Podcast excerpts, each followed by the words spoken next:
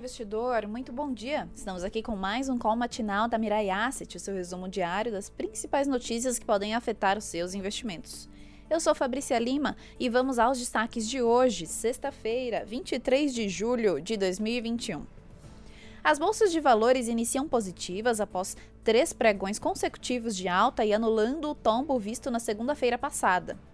Apesar de mantidas as preocupações com a variação delta da Covid-19, as safras de resultados corporativos estão mostrando balanços em sua maioria acima do esperado, o que está ajudando no humor do investidor. Ontem, na reunião do Banco Central Europeu para definir a política monetária, a presidente Christine Lagarde manteve inalterados os juros e considerou prematura uma redução nas compras de ativos, acreditando que a inflação deva atingir a meta, mesmo com a pressão observada no momento, mas não descartou os riscos da variante Delta atrasar a recuperação da economia na região. A agenda econômica de hoje será importante, sendo que na zona do euro já foram divulgados os PMIs industrial, composto e serviços de julho e que não desapontaram. Nos Estados Unidos, também serão divulgados esse me esses mesmos indicadores referente a julho. Por aqui, saiu o IPCA 15 de julho, uh, com grande probabilidade de arrefecimento.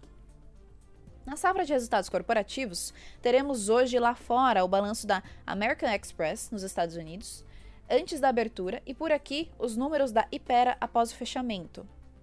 Ontem, a Petrobras divulgou seu relatório de produção de, do segundo trimestre de 2021. Mesmo com o recesso parlamentar em Brasília, os ruídos não cessam e a preocupação maior gira em torno do andamento da reforma tributária e da decisão sobre a urna com voto impresso. Nos últimos pregões, o Ibovespa tem operado com baixo volume financeiro, com a falta de apetite do investidor estrangeiro por nossas ações, mas acreditamos uh, que, mesmo assim, o Ibovespa deve seguir uh, mais um pregão volátil com viés positivo. E essa foi a opinião dos nossos analistas fundamentalistas. E agora vamos aos principais índices. O Ibovespa, fechamento de ontem, foi um, resultado positivo de 0,17% a 126.146 pontos. Nasdaq, um aumento de 0,36%. S&P 500, um aumento de 0,20%. Dólar, um aumento de 0,41% a R$ 5,21. Selic acumulada no ano é 1,54% e a poupança 0,87%.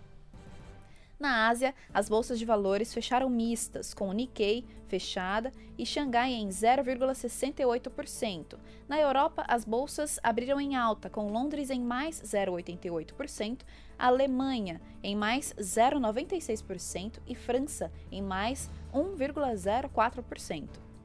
Nos Estados Unidos, os futuros das bolsas de valores abriram em alta moderada, com Dow Jones em mais 0,98%. 0,49%, S&P em mais 0,46% e Nasdaq em mais 0,45%.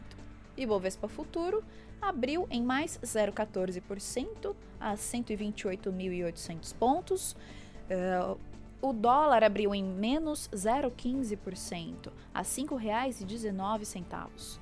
Petróleo WTI em menos 0,32% a 71,69 dólares o barril. Minério de ferro, Porto de Quindal, em menos 0,64% a 201,33 dólares a tonelada. Um, e esses foram os destaques de hoje. Espero que vocês tenham um ótimo final de semana, um ótimo dia e ótimos negócios. Até mais!